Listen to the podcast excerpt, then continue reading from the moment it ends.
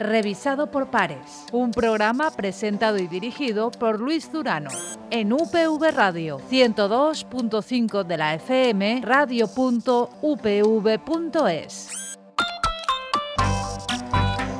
Hola y bienvenidos a una nueva edición de este espacio de divulgación científica de UPV Radio. Ya sabéis, hablamos de revisado por pares. En el día de hoy tenemos con nosotros a dos colegas de nuestra universidad, a los que nos estáis viendo, pues los veis en la pantalla y a los que nos escucháis, os los presento a continuación. Se trata de Vicente Traver. Vicente es eh, director del Grupo Sabien, del Grupo Sabien Itaca, de la Universidad eh, Politécnica de Valencia. Con él vamos a hablar de confinamiento, de mayores. Vamos a hablar del proyecto también Healthy Loneliness. Vicente, muy buenas. Muy buenas, eh, buen día. Un proyecto, eh, decía, importante para, para, el instituto, importante para Itaca, importante para, para vuestro grupo y que ya ha dado muchas eh, conclusiones. Antes de entrar en detalle, vamos a desgranar muchas de, ellas, pero hagamos un poco de, presentación de, de, Healthy Loneliness y después presentamos también a quien va a compartir estos minutos con nosotros, que es eh, Lucía. Vicente. Hola, buenos días y también un saludo a todos los que nos, veis o nos, o nos oís. Sí, efectivamente, Healthy Loneliness es un eh, proyecto clave para el instituto, para el Instituto de Itaca, al cual pertenecemos, no tanto por el montante económico, sino por el impacto que está, que está suponiendo y donde también está mostrando cómo la voluntad de la universidad y de nuestro instituto es el de estar generando impacto en aquellos colectivos, sobre todo más, más vulnerables o que se han visto más, más afectados. En este caso, el proyecto Healthy Loneliness lo que trata es de, eh, mediante la educación, mediante el empoderamiento y mediante enfoques eh, no paternalistas, dotar de, formación, dotar de herramientas a aquellas personas eh, mayores que están viviendo en, en soledad para que tengan una, una, vejez más saludable. Y eso se ve afectado en entrenamiento y eh, pues para en diferentes dimensiones, por las que hablaremos. Pero pues a veces pensamos en los mayores y la, en la parte física, pero luego también está la parte mental, ¿no? el, el, componente de la, de la, soledad, especialmente el confinamiento, que luego hablaremos, pues bueno, es, es algo que han vivido muy, muy de cerca. Con el confinamiento va a ser el, el tema central de, del programa y con el confinamiento eh, introducimos también a, Lucía Tortajada. Lucía, muy buenas. Sí, hola, buenas. ¿Qué tal, Luis? ¿Cómo ha afectado? Eh, Lucía es investigadora eh, también del grupo Sabien, del Instituto Itaca, de la Universidad Politécnica de, Valencia. ¿Cómo, ¿Cómo, ha afectado el confinamiento a las, a las personas mayores?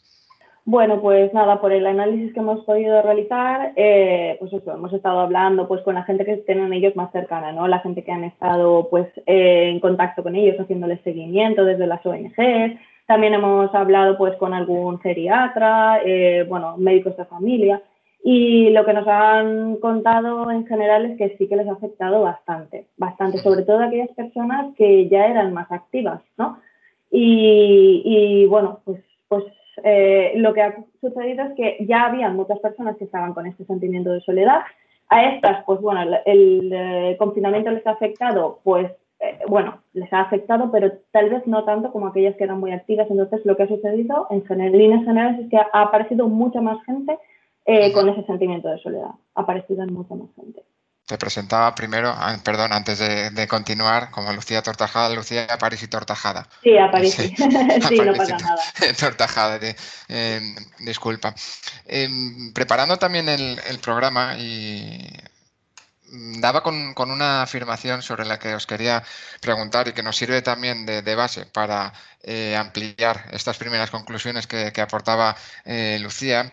Era una afirmación que procedía o proviene de, Naciones Unidas y que venía a reclamar un nuevo marco legal que proteja más a, nuestros eh, mayores. No sé si el nivel de protección consideráis que actualmente es adecuado o, no es, o no es adecuado. En el confinamiento todos eh, conocemos las, cifras, eh, cómo ha afectado este virus y sigue afectando a, las personas mayores, pero sin entrar en detalle en, esa cuestión eh, concreta, A nivel general, ¿pensáis que a día de hoy, más allá de, lo que se establezca, porque esto es más una opinión más personal que, incluso en el marco del proyecto Healthy Loneliness, ¿creéis que ese marco legal, esa sociedad actual protege correctamente a nuestros mayores, Vicente? Pues es, una pregunta eh, compleja y que va más allá del, ámbito del, proyecto, donde podemos tener eh, opiniones, opiniones eh, personales. Yo personalmente considero que el, que el, virus ha sido un virus darwinista, ¿no? que, también ha tratado de ser selectivo desde esa, desde esa parte, entonces se ha cebado en aquellos colectivos más, más vulnerables, ¿no? Y ahí tenemos a las personas, a las personas mayores y donde por otra parte en ocasiones hemos percibido a, las, a estas personas mayores como personas amortizadas que ya habían dado eh, todo lo que tocaban a la sociedad. Y, y, no voy, eh, sí, que ha habido una, una, tendencia en Europa desde hace unos, unos, unos años a, evitar ese sentimiento eh, negativo, incluso han promovido la, lo que la, la, silver economy, en el sentido de decir, oye, es que no es una carga para nosotros, sino que están generando un conjunto de oportunidades, ahora mismo hay eh, eh, nuevos, nuevos negocios o nuevas iniciativas que están surgiendo gracias a estas, a estas personas que, que no es simplemente que estén generando eh, oportunidades de negocio, sino que además incluso ellos están emprendiendo o están aportando un conocimiento que puede ser clave, ¿no? pero, pero sí es cierto que en, que en algunos casos, no voy a decir olvidados, yo pienso que sí que los hemos tenido mayoritariamente en, en, en, cuenta, pero, Mm, a la hora de, estar tomando decisiones, pues, eh, pues bueno, siempre se pone en la balanza un conjunto de, criterios y ahí, pues bueno, eh, sí que la organización médica colegial eh, y, todos los profesores sanitarios siempre han tenido de, como criterio, ¿no? A la hora de estar decidiendo si opto por paciente A o paciente B, no, no tanto la, edad, sino los, los años de, esperanza de calidad de vida que a esas personas les tocaban que al final eh, de forma indirecta sí que tiene que ver con la, con la edad de estas, eh, de, estas, eh, de estas personas. ¿no? Y en ese ámbito ya para hacer la, palabra, también es, es, es, cierto y nos hemos visto varias noticias en prensa de, de, bomberos tanto Valencia de Madrid que habían aumentado espectacularmente el número de, de salidas a abrir domicilios de, personas que estaban viviendo solas y que habían fallecido, pues, habían fallecido y que, y que a los días los vecinos porque olía mal o porque sospechaban que, que esta persona ya no les había estado en los últimos días, habían fallecido, ¿no? Es, es, es, una pena, ¿no? Que este tipo de situaciones se estén, estén dando. Pero claro, eso sí que demuestra que en algo sí que se está fallando, Lucía. Sí, sí, bueno, eh, es un poco pues, lo que estamos comentando. Sí que en líneas generales yo creo que todas las ciudades han tratado de, eh, o, en general, antes de, antes de todo esto, siempre tratan de tener en cuenta a sus mayores y las líneas que tienen Europa es a, precisamente eso, a, tenerlos en cuenta y, bueno, y, y darles el valor que merecen pero pues como siempre, siempre se puede mejorar. Entonces, Mm, como tú dices, algo está fallando, algo habría que revisar, desde luego, eh, eh, en cuanto a, cómo estamos eh, ocupándonos de nuestros mayores. Su percepción, desde luego, en muchas ocasiones es que, que les falta un poco de atención por parte de las administraciones, entonces habría que hacer una revisión. Y dentro de esa revisión, Lucía, eh, Vicente, eh, en un webinar también que organizasteis en el marco del proyecto recientemente, proyecto que recordemos eh, desarrolláis junto con el Centro de Innovación Las Naves del Ayuntamiento de, Valencia, dentro de, esas conclusiones hay una clave, creo yo, más allá de la atención, que obviamente es lo, primero, lo, prioritario. Eh, la clave es la heterogeneidad, ¿no? Eh, apuntabas, eh, Lucía, en, ese webinar que uno de los problemas es que hay que abandonar estereotipos en el diseño de, las respuestas a este tipo de, de, situaciones. Y hablabas de eso. Las personas mayores abarcan un rango de unos 35 eh, años, eh, comentados ya. Apuntabas, para dejarlo más claro todo, todavía, que pensemos cada uno de nosotros, de los que nos están viendo, los que nos están escuchando, en la diferencia que hay entre personas de 20 y de 55 años. Las respuestas no puede ser lo mismo para un joven de 20 que para una persona de 55, igual que no puede ser lo mismo para una persona de 65 que de 95. Claro, así es. Sí, sí, sí, es que eh, siempre hemos tendido a agrupar a todo el mundo en la tercera edad, ¿no? Las personas mayores. A partir de 65 eres persona mayor y da igual que tengas 65 que 95. Bueno, pues las necesidades no son las mismas las de una persona de 65 que las de 95 y eso hay que tenerlo en cuenta. Ni son las mismas necesidades, ni es la misma trayectoria vital la que han tenido, ni las experiencias, ni las capacidades que tienen para afrontar diferentes situaciones. Entonces, eso también se ha visto eh, muy reflejado en cómo ellos han podido afrontar eh, este confinamiento. Eh, entonces, bueno, y, además de las capacidades que tienen pues para aprender nuevas, nuevas formas de, relacionarse o de, de, tener pues de obtener nuevas capacidades para poderlo afrontar, esta situación como otras, ¿no? Entonces eso hay que tenerlo muy en cuenta a la hora de, bueno, pues de referirnos a ellos. Entonces es muy importante el, comenzar a estratificar, ¿no? A estratificar entre las distintas eh, pues eso, edades una edades y, otra y otras gustos, ¿no? Porque incluso dentro del mismo ámbito de, edades, los gustos que pueden tener o las preferencias, pues tanto culturales, de, cualquier ámbito, pues son, son diferentes, ¿no? No pensemos incluso en las personas de 65 años que a todos les gusta pues el, baile, porque una pues es colectivo y es una actividad muy sana, pero puede haber personas que en vez de esa actividad de, baile, pues pueden estar presidiendo una visita cultural o puede ser algunos que, que, lo, quieran todo una cosa y, la, y la otra, ¿no? Entonces, hay que ir hacia una oferta más, eh, más eh, personalizada. Y, perdona, eh, Luis, pero también para hacer un, añadido, ¿no? ahora, mismo sería imperdonable, bueno, yo creo que todas todos los ayuntamientos, todos los municipios, las diputaciones han, hecho el máximo con lo que tenían en una situación que, les, que nos ha, sobrepasado a todos y que nos ha venido pues de, de sorpresa pero lo que sería imperdonable es que frente a una segunda eh, oleada pues no, no estuviéramos eh, preparados o no hubiéramos hecho un análisis de, de las lecciones aprendidas. ¿no? Y, sobre todo, y aquí es también eh, clave la identificación, ¿no? la identificación de estas personas que están viviendo en, soledad y luego hacer el, el, el, matching entre oferta y demanda, entre personas que están demandando un conjunto de servicios y luego eh, diferentes entidades eh, vecinales, ONGs, voluntarios que querían ayudar y que en algunos momentos no sabían muy bien ni cómo canalizar su ayuda ni a quién prestársela. ¿no? Y entonces yo ahí creo que, es, que es, clave la labor de, entidades como el Ayuntamiento de Valencia, eh, Solides, por ejemplo, que está también está participando en diferentes iniciativas, o la propia Diputación de Valencia, pues planteando estas, estas eh, diferentes actividades. Mm. ¿Qué lecciones, qué otras lecciones eh, hemos aprendido con, este virus hasta, hasta ahora? Más allá de lo que comentaba Vicente, que también en las conclusiones, Lucía, apuntabas que es necesario desde ya esa detección de las personas mayores para, para afrontar rebrotes, no ya posibles, sino rebrotes, porque ya, ya, ya, los, eh, ya los tenemos. ¿Qué otras lecciones nos, nos ha dado a, a nosotros como sociedad? A vosotros como, como investigadores y a, y a la administración, al ayuntamiento, por ejemplo, como gestores de esa población.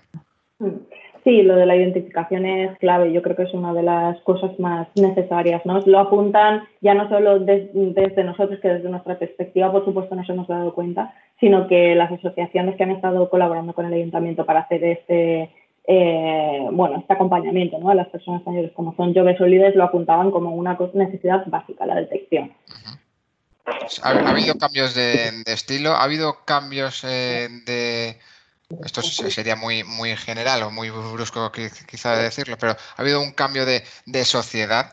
¿Ha afectado a la actividad de, las personas eh, mayores, hemos sido capaces de ofrecerles nuevas alternativas ante esa necesidad de, quedarse en, casa.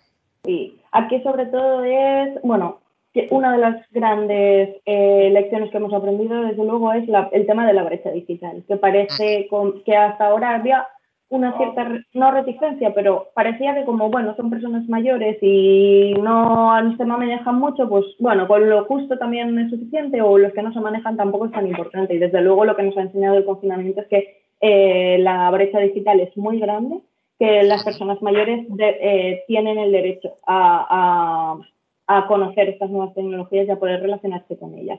Porque, bueno, eh, gran parte del aislamiento ha sido precisamente por no tener esos conocimientos, eh, nuevas tecnologías, no poder tener un grupo de WhatsApp con el que hablar o, o eso, el poder, incluso personas que sí que lo tenían, eh, o tienen ciertos conocimientos, eh, han tenido muchos problemas a la hora de, por ejemplo, no sabían cómo silenciar un grupo, entonces por la noche les abrían mensajes, se ponían nerviosas. Todo este tipo de, de cosas tenemos que solucionarlas.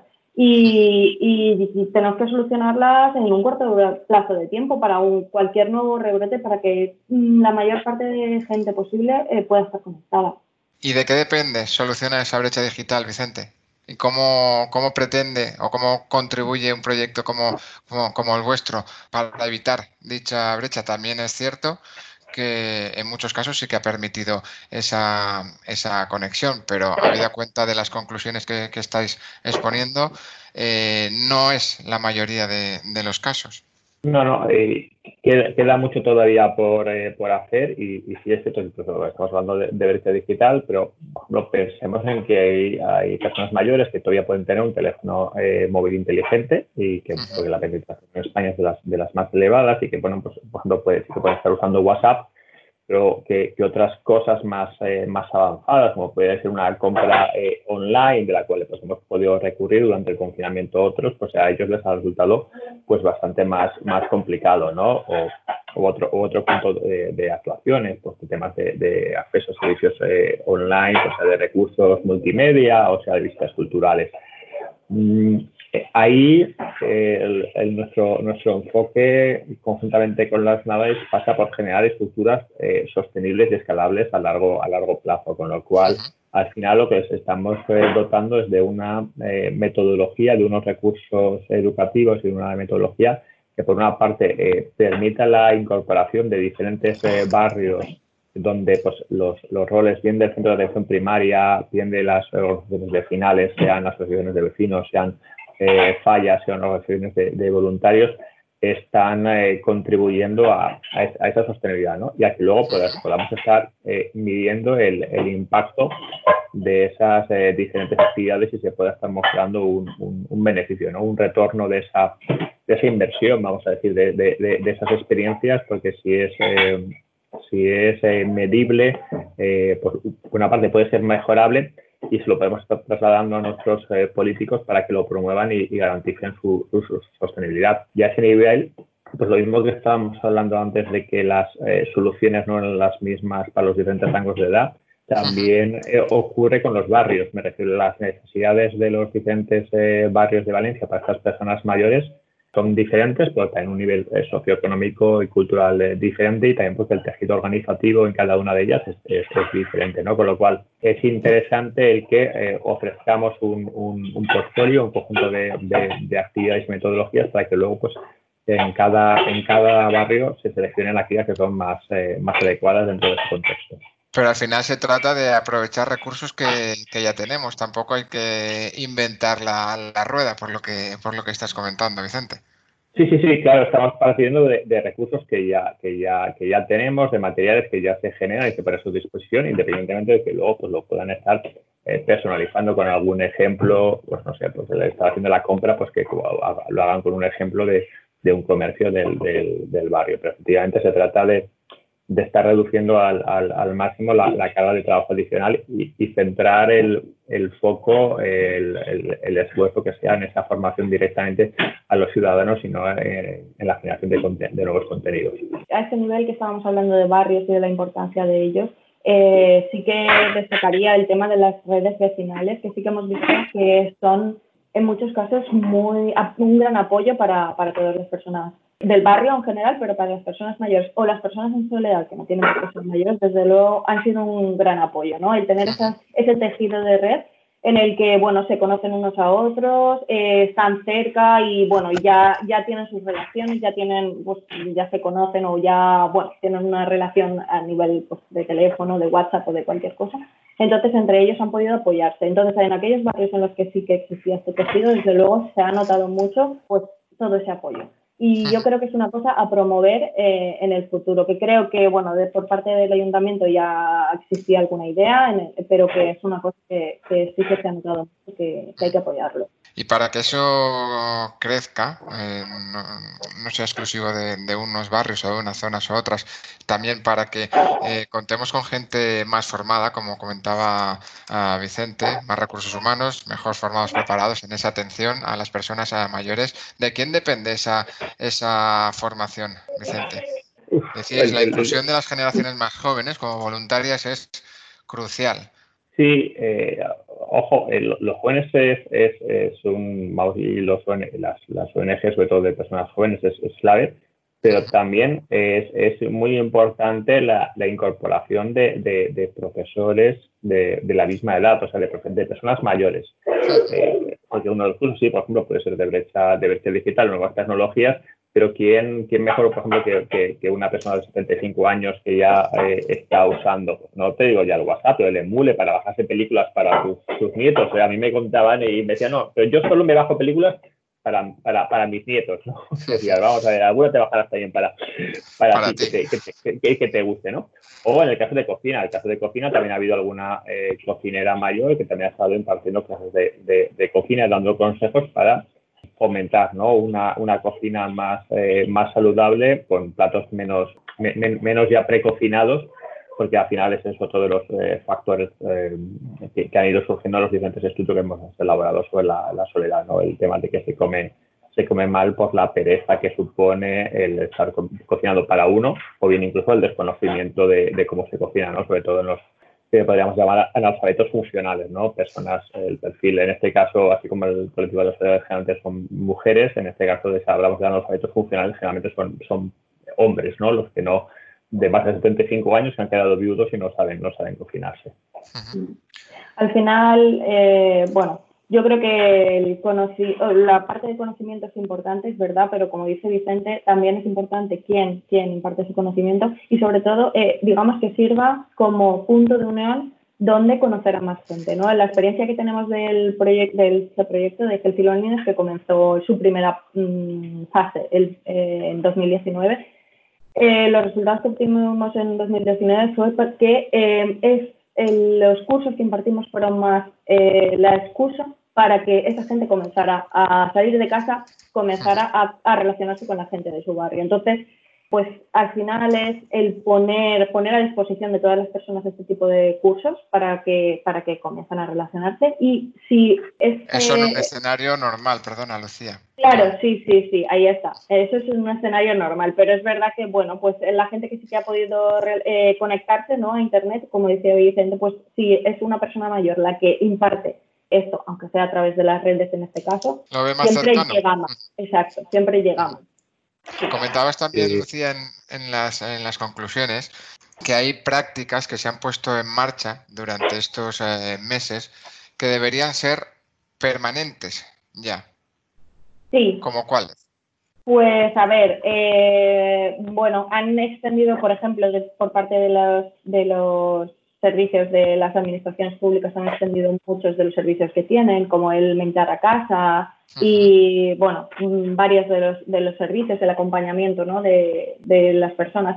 Ah, muchos de ellos sí que nos comentaban eh, los compañeros de la ONG de Jove Solides, que muchas de las Sí, muchas de las personas mayores les habían dicho que esto tendría, o sea, este acompañamiento que han tenido telefónico durante este tiempo, que lo tendrían que tener siempre, ¿no? Porque ellos, o sea, se han sentido muy acompañados, se han sentido que, le importan, le importan a la sociedad, le importan a alguien, no son personas, bueno, dejadas, ¿no? Entonces, pues este tipo de, servicios sí que deberían continuar. Sí, sobre todo, pensemos en que, esas personas eh, ya estaban cuasi confinados o su nivel de interrelación con, otros, eh, eh, o sea, ellos eran posiblemente los mejor entrenados para el confinamiento y entonces, claro, también se ha visto sorprendidos cuando ahora se les está dando un servicio y antes que estaban en la situación pues no se les, no se les daba. Entonces, bueno, pues eh, vamos a, generar esos elementos positivos ¿no? que ha traído el, el, coronavirus desde la perspectiva de que ha supuesto un toque de, de, atención. Y más allá de que ya haya dicho que en algún momento se han sentido, pueden haber sentido amortizados, pues también es cierto que, que, ha hecho que en ocasiones hayamos puesto el, foco en, en ellos y, sobre todo, pues eso, la gente con, voluntad de, ayudar pues haya participado. El confinamiento ha afectado directamente a movilidad, obviamente, ha modificado la alimentación a peor de nuestros eh, mayores que estaban eh, solos. ¿Tenéis datos sobre, sobre esos nuevos hábitos de vida impuestos por esta ah, situación, Lucía? A ver, los datos que tenemos han sido a través de las entrevistas con, con, los que estaban en contacto con ellos. No tenemos datos de números, de porcentajes, pero sí que es verdad, es verdad que, es pronto para sacar una conclusión. Sí, exacto. Mm. Es pronto. Sí que parece que se están haciendo algún estudio en el que ya se nota, se está viendo eh, todo el deterioro que ha habido debido a este confinamiento en las personas mayores. Pero bueno, nosotros directamente lo que tenemos es las opiniones de los, de los expertos que sí que han dicho que ha empeorado bastante la alimentación por el hecho de, eh, por ejemplo, no saber hacer una compra para, para largo tiempo, ¿no? Si, si ellos habitualmente compraban las cosas al día frescas o tal vez cada dos o tres días, eh, miedo a salir o el miedo lo que ha hecho es que compraran peor para que, eh, o sea, pensando que esa comida no les va a aguantar más tiempo, entonces, pero el tipo de comida que han elegido ha sido peor, entonces sí que ha habido un, un deterioro en ese aspecto. También por la falta de movilidad lo que sí que ha habido es un gran deterioro en cuanto a los ciclos de sueño, ¿no? Las personas pues sí se han sentido más solas por no tener tanto, la sensación de tener tanto día por delante, lo que hacían es que se quedaban más tiempo en la cama, eso influye también en la movilidad, obviamente, pero además es que desestabiliza mucho los ciclos de sueño y es muy importante esto. Entonces, pues eh, ha habido mucho, mucho deterioro en esto. Y también eh, a nivel cognitivo, muchas personas que antes no lo tenían, eh, deterioros de este tipo, pues la falta de relaciones sociales, ¿no? relaciones con otras personas, ha afectado bastante a este nivel. Sobre todo en residencias, por lo que nos comentaban en residencias, porque las personas han sido confinadas eh, en sus habitaciones. Entonces, toda la eh, estimulación que tenían habitualmente, física y cognitiva, toda, y aunque solo fuera el relacionarse con el resto de, personas que están allí, directamente lo han detenido. Entonces, ha habido bastante, bastante afectación. ¿Y eso se puede revertir, Vicente, en, un nuevo escenario que esperemos, esperemos, deseemos, no tenga el impacto como, como el primero? Es, es, es, complicado. Si me dices si ese eh, deterioro cognitivo que se ha producido se puede revertir, yo te diría que, no. prevenir, las cosas que no. pero, pero prevenir, o, que, o que frente a una nueva situación, nuevos modelos que permitan un, un mayor enriquecimiento cognitivo, eh, yo te diría que, que sí, ahí, ahí sí que ha habido, por ejemplo, iniciativas de diferentes ONGs, también en la valenciana, orientadas a que, por ejemplo, cada, cada persona mayor, en, incluso confinada en una residencia, tuviera acceso a un, a un tablet o un teléfono móvil desde el cual pues, pudiera estar eh, bien interactuando con sus eh, familiares y que tuviera eh, pues, un mayor trato con ellos o también pues, un conjunto de juegos y de herramientas de, cognitivas, ¿no? Para estar estimulando, pues, ¿no? pues desde el tema de encuentro a las parejas, pequeñas sumas y restas o un conjunto de, juegos, ¿no? Entonces, eh, en, ese ámbito sí que es, a, día de hoy fácilmente eh, prevenible y, sí que hay que decir pues, que tanto estas administraciones públicas como luego la colaboración público-privada a la hora de donación de, de tablets o de teléfonos móviles han hecho diferentes entidades sí que eso lo, lo, permite. Entonces, sí es, yo asumo ya que muchas residencias eso lo van a estar eh, teniendo, teniendo preparado de cara a un segundo, a un segundo eh, confinamiento, porque es, es, es, la única forma, ¿no? Si no, eh, lo que estaba comentando Lucía, pensemos en que personas solo que están en un confinado en una residencia solo interactuaban, por decir algo, cuando la persona que les traía la comida a su habitación, a, la, entrada de la habitación, y luego todo lo más estaban organizando un bingo que estaban jugando desde las puertas de sus, de sus habitaciones y prácticamente era una cosa relativamente eh, compleja. Vamos a ir cerrando con este revisado por pares y lo vamos a hacer, comenzábamos así, hablando del proyecto en general, vamos a concluir de la misma forma con los próximos eh, retos asociados o no a, confinamiento ya, ya COVID de este, proyecto, este proyecto que une a la Universidad Politécnica de Valencia, el Grupo Sabien del Instituto Itaca, con, el Centro de Innovación de las Naves Lucía. ¿Cuáles son esos próximos retos, próximos eh, pasos de Healthy Loneliness? Bueno, pues a ver, eh, hasta donde nos deje el COVID, ¿no? O los nuevos rebrotes del mismo, eh, nuestra intención es a partir de septiembre, octubre, eh, tratar de hacer em, lo que teníamos previsto inicialmente en el proyecto, que era, bueno, organizar una serie de cursos, sobre todo centrados en las personas que acompañan a las personas mayores, ¿no? para poderles dar herramientas para, para, para, poder transmitir todo este conocimiento que nosotros tenemos hasta ahora a, a, las personas mayores. De manera que no seamos nosotros, ¿no? Directamente los que vayamos a darle pues, cursos de lo que estábamos hablando de alimentación, de eh, ejercicio físico, de, de mm, nuevas tecnologías, sino formar a personas que puedan eh, continuar esta labor que nosotros, digamos, hemos iniciado. ¿no? Hemos aprovechado el proyecto para eh, iniciarlo, iniciar todo eh, este tipo de cursos y lo que queremos es que se puedan mantener en el tiempo. Entonces, vamos a tratar de hacer esta formación pues para voluntarios de los distintos barrios que están interesados, trabajadores sociales, bueno, médicos, gente que pueda mantener los cursos más allá de, que, de cuando nosotros finalizamos el proyecto, que es el 31 de diciembre de este año. Y bueno, si pueden ser presenciales, trataremos de hacerlos porque siempre es más enriquecedor. Y eh, bueno, una serie de cursos para personas mayores que también nos gustaría hacerlos, pero esto, bueno, visto, visto no sabemos si vamos a poder hacerlos. Y si no, pues trataremos de saltar a lo digital y hacer o bien cursos o bien eh, una serie de píldoras que poder distribuir para que sean informativas y lo más formativas posible. Estos son los próximos pasos ahora en, en el corto plazo, ¿no? Sí, Además, mm, sí. Bueno, otro, otro aspecto que yo considero importante para garantizar la sostenibilidad es que, bueno, este es un proyecto, que se mencionado previamente, financiado por Health, un instituto eh, europeo que promueve eh, pues, el, el, traer o el acercar la, la, salud ¿no? Eh, a, a, todos los ciudadanos europeos y que pues, también persigue la, la, escalabilidad. Entonces, esta iniciativa se está haciendo también en, tanto en Valencia, porque desde Valencia, pero también hay, hay universidades y centros en, en París, en Lutz, en Polonia y en, y en, Coimbra. Y lo que también propugna es la, la generación de un, de un, manifiesto, un manifiesto, eh, un manifiesto saludable, eh, perdón, soledad saludable, a ser firmado por los políticos de diferentes eh, regiones como una llamada de, de, de atención, ¿no? Eh, poniendo el foco en ellos y eh, identificando un conjunto de, acciones que es clave que municipios y organizaciones que, que tienen competencias al respecto eh, pues tomen, tomen, tomen, tomen postura y cartas en el asunto y dediquen ahí unos esfuerzos.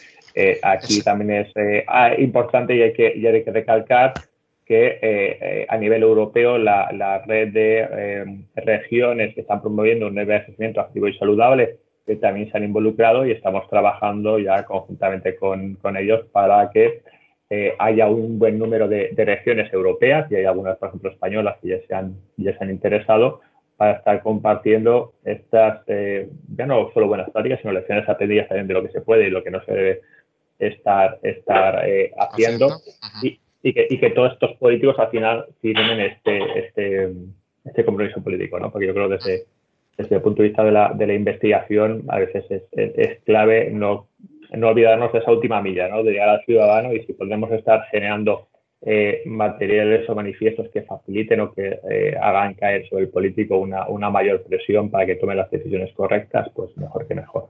Ese manifiesto, por tanto, pondrá cierre ese 31 de diciembre a, a este proyecto Healthy Loneliness. Lucía. Sí, así es. Sí, sí, es nuestra intención el, bueno, estar, estar trabajando sobre este manifiesto y, y, y, como decía Vicente, obtener la máxima adherencia posible a él. Pues eh, Lucía, Aparici, Portajada, ahora sí. sí. No como al principio, disculpa de nuevo, Vicente, Vicente Traver, Salcedo. Gracias. Muchas gracias por compartir con nosotros este revisado por pares, centrado, centrado hoy en ese envejecimiento activo y, y saludable, fundamentalmente en vuestro proyecto. Seguiremos hablando de él en estas ondas, bien viéndonos a través del Teams. Espero que pueda, podamos hacerlo en los estudios de, de, UPV Radio presencialmente, sea como sea. Hablaremos de, nuestros mayores que creo hemos de prestarles más eh, atención de lo que lo hemos hecho en los últimos meses. Y esa es la reflexión eh, personal. Lucía, Vicente, muchas gracias por, compartir con nosotros estos eh, minutos, minutos que nuevamente, como todas las entregas, como todos los programas, han contado con la colaboración de la Fundación Española para la Ciencia y la Tecnología. Con este programa nos despedimos, despedimos eh, temporada, despedimos eh, curso 2019-2020, un curso especial, un curso que todos quisiéramos que no hubiera sido así, pero así lo tenemos que afrontar. Volvemos a escucharnos a partir del próximo mes de septiembre en UPV Radio. Hasta entonces, sé felices.